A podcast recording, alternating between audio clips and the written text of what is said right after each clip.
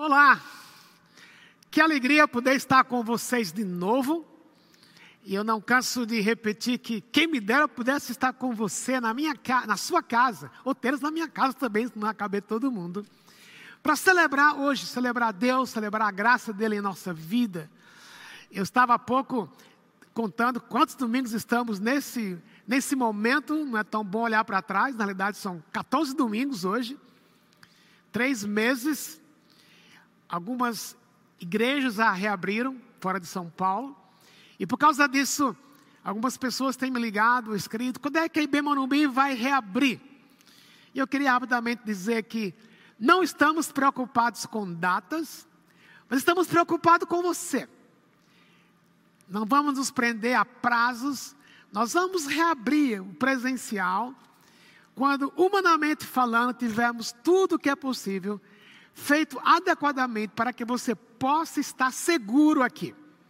Enquanto isto, vamos continuar online, vamos continuar com os lives, com os eventos online, com os cultos, porque para a gente é muito mais importante ter você bem e bem cuidado, mesmo online, do que você ter no salão, estar com você aqui no salão e, e termos problemas.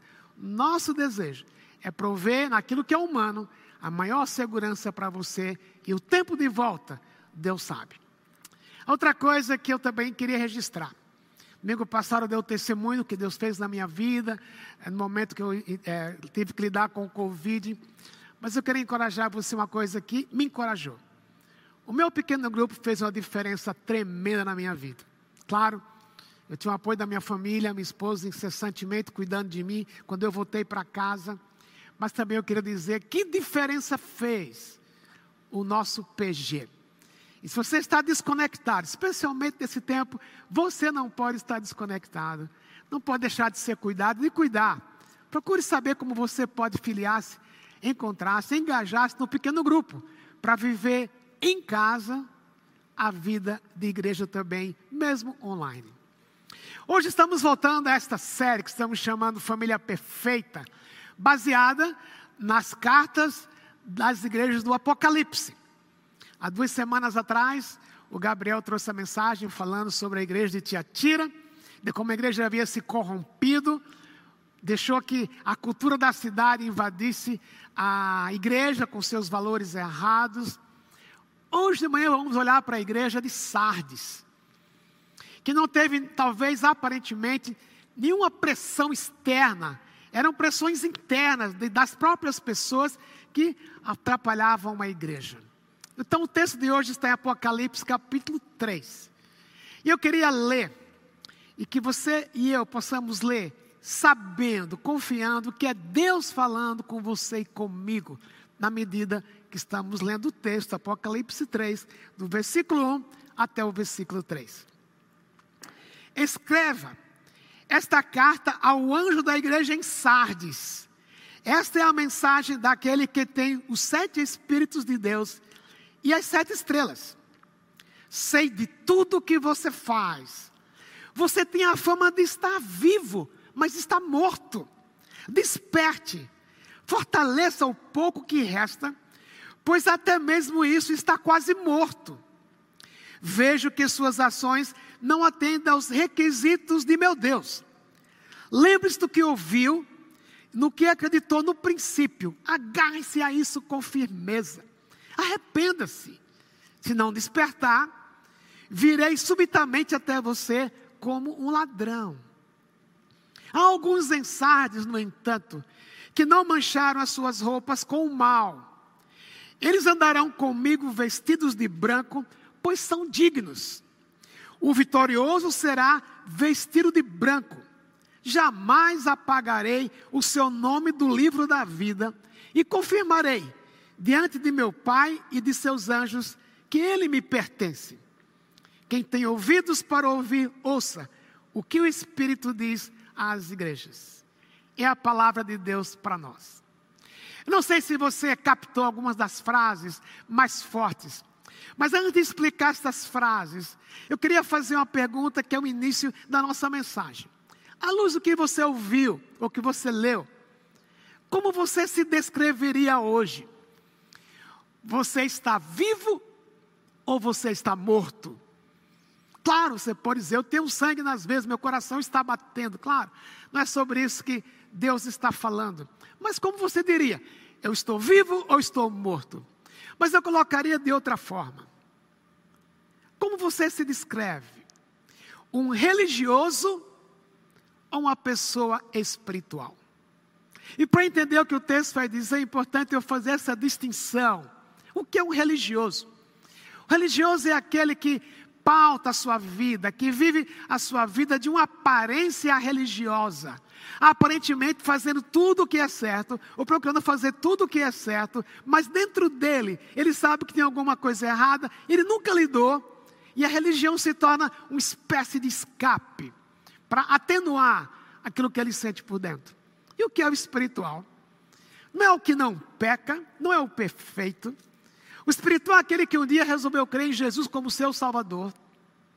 E por causa disso, sabe que seus pecados estão perdoados. Mas além disso, o Espírito Santo veio habitar nele ou nela. E ele vive a sua vida, procurando agradar a Deus na dependência desse Espírito Santo que habita nele. Então, esse aqui é o problema de Sardes. Era uma igreja que vivia de uma aparência mas que não significava que estava viva. Mas para entender mais o texto, deixa eu explicar um pouco sobre o que era a cidade de Sardes. A cidade de Sardes era conhecida também, ou principalmente pela sua riqueza. Eles eram muito ricos. Passavam o rio por dentro da cidade e cria-se, à luz da história, é que foi em Sardes que as primeiras moedas de ouro e de prata foram cunhadas. A cidade era rica em algodão plantação de algodão em todo lugar. A cidade era conhecida por sua firmeza, ela tinha parte da cidade à beira de um rio muito alto, 500 metros acima do nível do mar difícil de ser acessada, aquilo dava uma falsa segurança, e essa falsa segurança fez com que, em 1596, Ciro, rei da Pérsia, entrasse pelos, por esses altos da cidade, achando que eles estavam sendo seguros, e quando não estavam. Mas essa sensação de riqueza, de poder, de invulnerabilidade penetrou na igreja. Isso gerou um sério problema. Por isso a distinção que eu queria fazer entre religioso e espiritual. E a primeira coisa que eu quero chamar a sua atenção é que religiosidade gera inércia espiritual. Essa igreja é a igreja aparentemente que fazia muita coisa Deus disse que ele conhecia a igreja. Ele disse: Eu sei tudo o que vocês fazem. Então, eles faziam. Era uma igreja ativa. Eram pessoas ativas. Só que um problema. Deus disse que aquilo que eles faziam não estava preenchendo os requisitos de Deus. Talvez essa igreja era muito ativa, tinha, quem sabe, seus programas sociais, tinha talvez o sopão da madrugada, tinha grandes eventos, talvez fosse conhecido na cidade, até por sua aparente generosidade. Mas o problema é que o interior deles não refletia aquilo que um dia disseram que resolveram seguir a Jesus. E Jesus conhecia o que havia no coração deles. E aqui entra a religiosidade. Às vezes nós faz, fazemos tantas coisas, até coisas boas, não coisas más, achando que com isso nós conseguimos diminuir o nosso débito com Deus. Na realidade, o religioso é aquele que vive de uma aparência, tentando fazer as coisas certas para conseguir a graça de Deus, e a graça de Deus é graça. Ela não tem preço, custou Jesus na cruz. E muitas vezes, meus queridos e minhas queridas, a gente pensa que até que uma igreja vibrante, uma igreja saudável, a gente mede essa saúde muitas vezes pelo número de pessoas. Se a igreja está cheia de gente, então a igreja é boa. Ou pelos seus eventos, ou pelas suas ações. Eu creio que, que Deus está falando, eu sei de tudo que vocês fazem. Mas o que vocês fazem não reflete uma relação comigo. Não está chegando no meu padrão. Não é que o padrão seria alcançado se fizessem mais. Não. Mas deixa eu explicar uma coisa que faz, fez sentido para Sardes. Uma das características de Sardes, um dos pontos turísticos da cidade naquela época, era eles tinham um cemitério muito famoso, a necrópole. E havia uma distinção desse cemitério para outros cemitérios.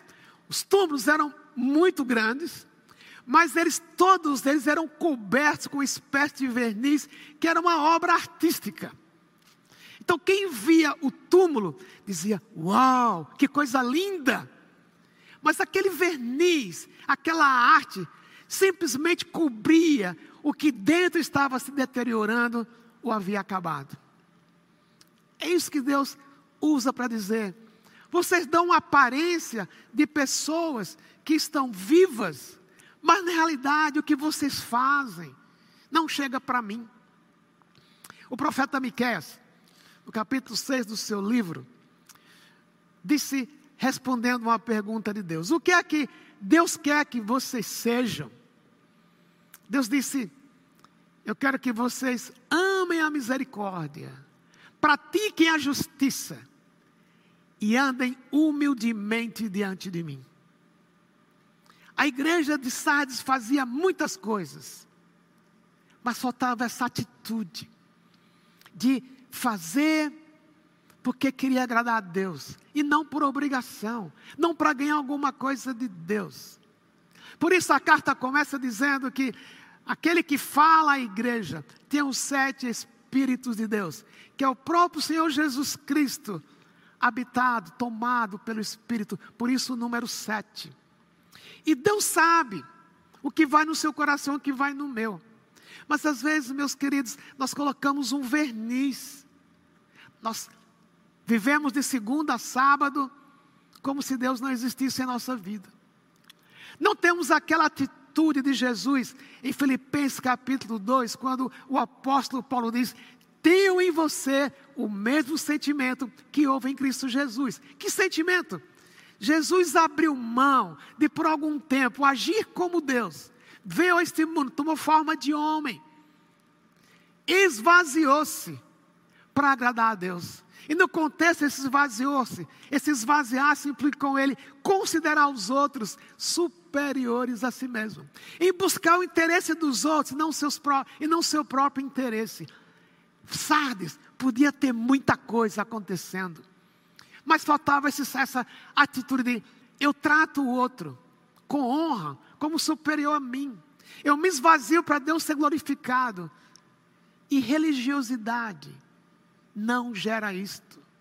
Religiosidade gera uma inércia em querer fazer o que Deus quer. Por isso Deus falou: Eu conheço o que vocês fazem. O que vocês fazem não sobe a mim. Porque a religiosidade gera inércia espiritual. Por outro lado, e isso eu gosto de relembrar. No Antigo Testamento, cada vez que Deus anunciou um castigo sobre o seu povo, Deus falava da disciplina, mas Deus sempre falava da esperança. Do que ele podia fazer para mudar a história, se o povo dele quisesse. É assim com Sardes. Como ele disse no texto que eu li, alguns de Sardes, eles não se contaminaram. Eles não entraram nesse estilo de vida. E aí vem um segundo princípio. Espiritualidade é fruto de relacionamento com Deus. E Deus está chamando a igreja de Sardes, eu vou dizer, para uma espécie de avivamento. Ok, vocês estão vivendo como se não me conhecessem. Mas eu quero chamar vocês para perto.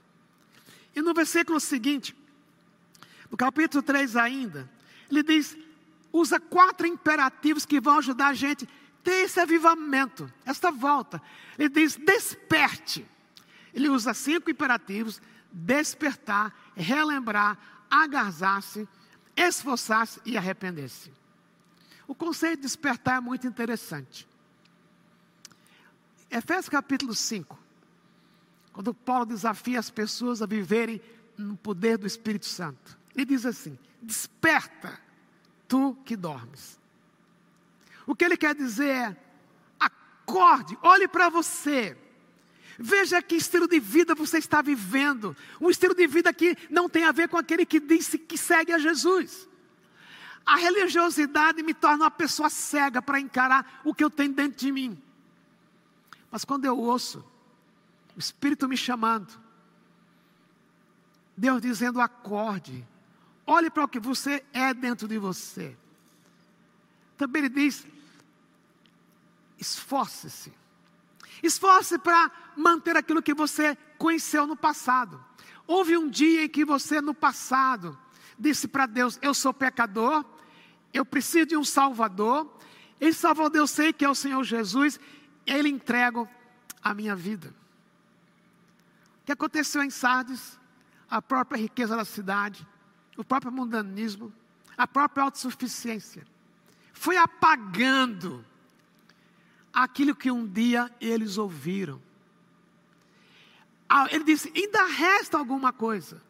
Você sabe o que dentro de você, você sabe o que Jesus fez por você, você sabe que um dia você entregou a sua vida a Ele. Esforce para manter isso. Ele diz também: lembre-se, houve um dia na sua vida em que você disse: Senhor Jesus, aqui está a minha vida. Mas ao longo do tempo, as próprias provações, o próprio pecado escondido que você nunca lidou porque era gostoso, é gostoso pecar, você esqueceu. Ele diz: lembre-se, volte, lembre-se, agarre-se. Torne isso realmente aquilo que você crê, não naquilo que o mundo diz, não naquilo que a cultura diz, mas agarre-se no fato de que eu morri por você, Jesus falando, para perdoar os seus pecados e lhe dar uma vida com propósito. Às vezes pensamos que são as boas obras que nós fazemos que ganha, causa perdão de nossos pecados. Os meus amigos, a Bíblia é bem clara. Não é por obras que a gente é salvo.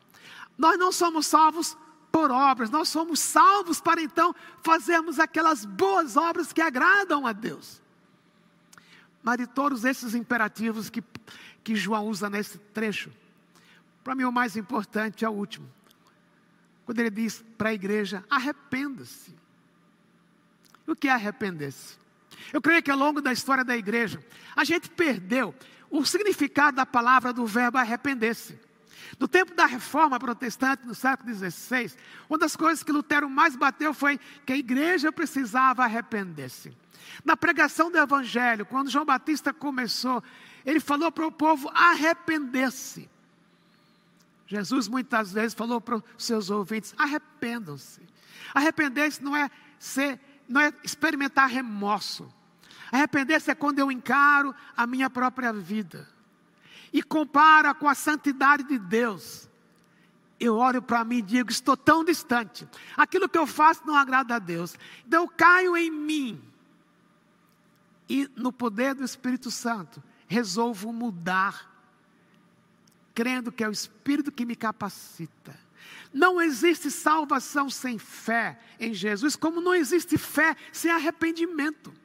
Então, é isso que gera o relacionamento com Deus. A minha espiritualidade é fruto desse relacionamento. É quando eu olho para mim e digo: eu não consigo viver a vida que Deus quer, mas Deus, o Senhor, vai me capacitar para viver essa vida. É quando eu olho para mim mesmo e digo: eu sou pecador, eu não estou agradando a Deus, mas Deus, eu quero te agradar. Eu quero mudar o meu estilo de vida. Eu quero refletir Jesus não somente no domingo, quando estávamos nesse salão, mas de segunda a sábado. É isso que gera na gente o relacionamento e tira de nós o verniz da aparência religiosa. Mas há um terceiro princípio. Como eu falei, o texto falou, melhor dizendo, houve um grupo na igreja de Sardes que não se contaminou com o pecado. E aí tem uma coisa muito singular.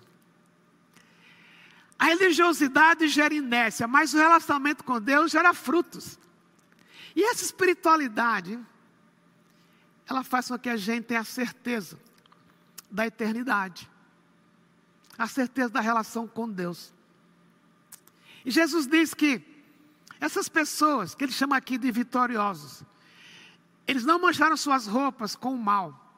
Não quer dizer que nunca pecaram. Quer dizer o quê? Quando alguma vez ou várias vezes pecaram, eles reconheceram: eu pequei, eu vou abandonar esse caminho, vou seguir o que Jesus quer.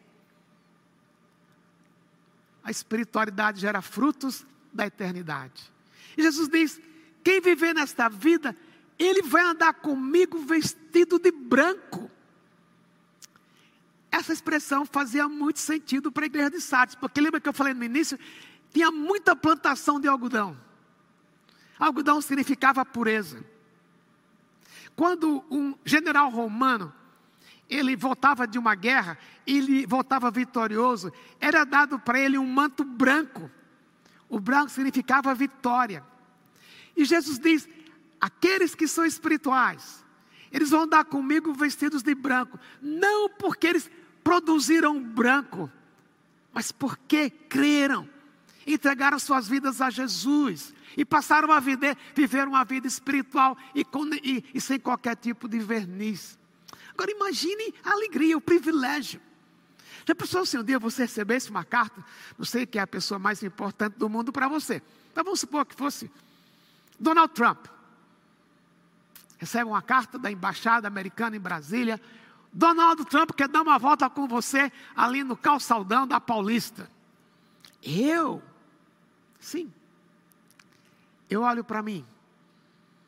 Olha, você olha para você, pecaminosidade, perdoada pela graça. E não somente, Jesus diz, não somente perdoei, mas eu quero que você ande comigo. E nesse andar com Jesus, você vai ser uma pessoa satisfeita, independente das circunstâncias que acontecem na sua vida. Mas ele também diz outra coisa muito importante. A espiritualidade gera essa certeza. Mas ele diz: esses que andarem comigo, eu nunca, nunca vou apagar o nome deles no livro da vida. Mais uma vez a igreja entendeu, porque na cidade de Sardes, o rei da cidade tinha um registro, um livro, não sei que tamanho, com o nome de todos os cidadãos da cidade. E o nome de um cidadão poderia ser apagado do livro por duas razões. Ou quando ele morria, não existia mais, para que ter o nome dele no livro? Economizava espaço, economizava espaço. Ou então, quando aquela pessoa cometia um crime, era julgada e condenada então, uma das punições era: você não é mais cidadão digno. Você e eu somos pecadores. Merecemos o inferno por causa do pecado. Mas na cruz, Jesus já nos julgou. E na cruz ele perdoou os nossos pecados. Então, nosso nome, ele diz: nunca mais será arriscado ou apagado do livro da vida ativismo, religiosidade, não escreve seu nome no livro da vida. O que escreve é o sangue de Jesus, derramado na cruz, para perdoar os seus pecados. Mas há um outro privilégio. Ele diz: Eu vou confessar o nome de vocês perante meu Pai. É como se Jesus dissesse: Vocês querem voltar? Vocês querem sair do ativismo? Querem sair da religiosidade? Me sigam, creiam em mim. Entregue suas vidas a mim. E eu vou dizer o seu nome perante meu Pai, dizer: Eu morri por esse aqui. Ele não era digno, mas a minha morte o tornou digno. Ele é meu filho, ele é seu filho. Estamos com o Senhor. Isso é fruto de espiritualidade. E é Jesus quem faz. Mas eu queria terminar trazendo para você uma pintura e depois uma pergunta. Essa pintura que vai, você vai ver aí na tela é de um artista inglês chamado William Hunt. Ele viveu no fim do século XIX. Criou várias fraternidades de pessoas artísticas. E ele pintou esse quadro entre muitos. Jesus batendo na porta. E um dia um pai com um filho visitando uma exposição de William Hunt o pai parou com o filho perante essa pintura e disse: Quem sabe, filho, William Hunt, William Hunt estava tentando pintar o que diz Apocalipse 3,20, quando Jesus diz: Eis que estou à porta e bato. Se alguém ouvir a minha voz e abrir a porta, eu entrarei, cearei com ele, ele comigo. O filhinho olha para a pintura e pergunta para o pai: Pai, por que, que a porta não está aberta? Ou por que ele não pintou alguém abrindo a porta? E o pai disse: Não sei, filho. E o pai continua andando com o filho. Daqui a pouco, o filho puxa o braço do pai e diz: Pai, eu achei a razão porque a porta não está aberta. Porque não tem alguém abrindo a porta. E o pai diz: Qual é, filho? Ele diz: Sabe o que é, pai? Com certeza, o dono da casa estava lá no quarto do fundo, fazendo alguma coisa. Por isso ele não ouviu Jesus batendo na porta. Eu creio que muitas vezes isso acontece conosco. O nosso ativismo, a nossa religiosidade, nos torna surdos. O pecado contínuo nunca tratado. A gente não ouve Jesus dizendo: Eu quero entrar e transformar a sua vida. Hoje é o dia, meu querido, minha querida, de você abrir a porta. E eu volto à primeira pergunta: Como você se descreve? Um religioso ou um espiritual? Um morto ou um vivo? O morto é aquele que um dia disse: Eu vou seguir a Jesus, mas não muda de vida. E vai para a religiosidade. O vivo é aquele que estava morto em delitos e pecados, como a Bíblia diz, mas disse: Jesus, eu te quero. E não somente eu te quero como Salvador, eu quero para seguir o Senhor. Hoje é o dia de você sair do quarto do fundo, vir para a sala. Alguém comentou que nessa pintura não existe uma fechadura por fora, a porta só abre por dentro. É verdade. É só você que pode abrir a porta por dentro. Eu queria pedir para você ouvir esta próxima música. Que você não levante da sua sala, não desligue a sua TV, mas ouça esta música, preste atenção à letra. E depois eu quero orar com você. Vamos ouvir esta música. Certa vez, os discípulos, voltando de uma viagem missionária, se pudermos falar assim, estavam contando para Jesus que muitas pessoas foram curadas os próprios demônios se submetiam a eles, estavam radiantes, felizes de terem sido usados por Deus. Aí Jesus disse para eles: Muito jóia vocês estarem alegres, mas tem uma alegria que é maior do que esta: é que vocês têm seus nomes escritos no livro da vida. Deus estava convidando a igreja de Sades para voltar. E aqui tem dois tipos de pessoas aquelas que nunca tiveram seus nomes escritos no livro, embora estavam na igreja, fazendo muita coisa.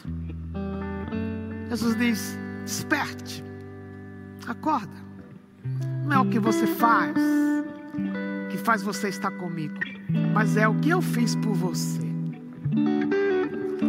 Se essa é a sua situação, você nunca ter dito, eu sou pecador, eu preciso de Jesus está dizendo: desperte, saia do quarto do fundo, venha até a sala, abra. Eu quero entrar na sua vida e satisfazer você. O segundo tipo é talvez o seu caso. Você está na igreja há muitos anos, há muitos anos entregou a vida a Jesus, mas na linguagem da igreja você esfriou. Muita coisa, o dinheiro, fama, o trabalho, o pecado. Hoje é o dia da volta. Hoje é o dia de você abrir a porta e dizer: Senhor Jesus, eu estou aqui de novo. Como nós cantamos, a te entrego. Entrego até a minha autossuficiência, achando que eu posso viver sem o Senhor. Abra a porta. E nessa oração que vamos fazer agora, queria encorajar você a orar. Se você quiser repetir o que eu vou dizer, eu vou falar bem devagar para você pensar no que eu estou dizendo. Se você quiser repetir essa oração, onde você está? Aí na sua casa, na sua sala, com seus amigos, com a sua esposa, seus filhos, ou algum lugar do mundo. Faça. Se você crê naquilo que eu estou orando. Pai amado, obrigado porque hoje o Senhor está me chamando, está me despertando. Obrigado porque o Senhor está me dando a oportunidade de abrir a porta por dentro, para o Senhor entrar. Então, Deus, eu aqui admito a minha vida cheia de verniz. Eu admito que atrás de um ativismo que muitas vezes tenho, existe uma hipocrisia, existe um, um, uma dificuldade em entregar minha vida a Ti. Mas hoje é o dia e que eu quero abrir a minha porta, a porta da minha alma, para o Senhor entrar. Eu estou dizendo que eu creio que Jesus morreu por mim na cruz. Estou dizendo que eu quero mudar de vida. E dizendo eu quero Jesus como meu Salvador. E aqui está a minha vida. Isto é abrir a porta por dentro. E o fruto disto é um relacionamento, meu querido, minha querida, que dá para você segurança do futuro. Se você fez isto, sua vida foi restaurada. Continue nela. Você agora é uma pessoa na dependência de Deus, não morto, não vivo morto, mas um vivo vivo, por causa de Jesus em sua vida. Eu queria terminar orando dizendo que a graça do Senhor Jesus Cristo, que nos chama de volta sempre, o amor de Deus, nosso Pai, o Espírito Santo que habita em nós, encha a sua vida com essa graça. E lhe dê uma vida olhando para a eternidade, sabendo da certeza do seu nome no livro da vida, hoje e para todo sempre. Amém. Até a quarta noite. Que Deus tenha para você uma semana cheia dessa certeza. Meu abraço, que Deus lhe abençoe.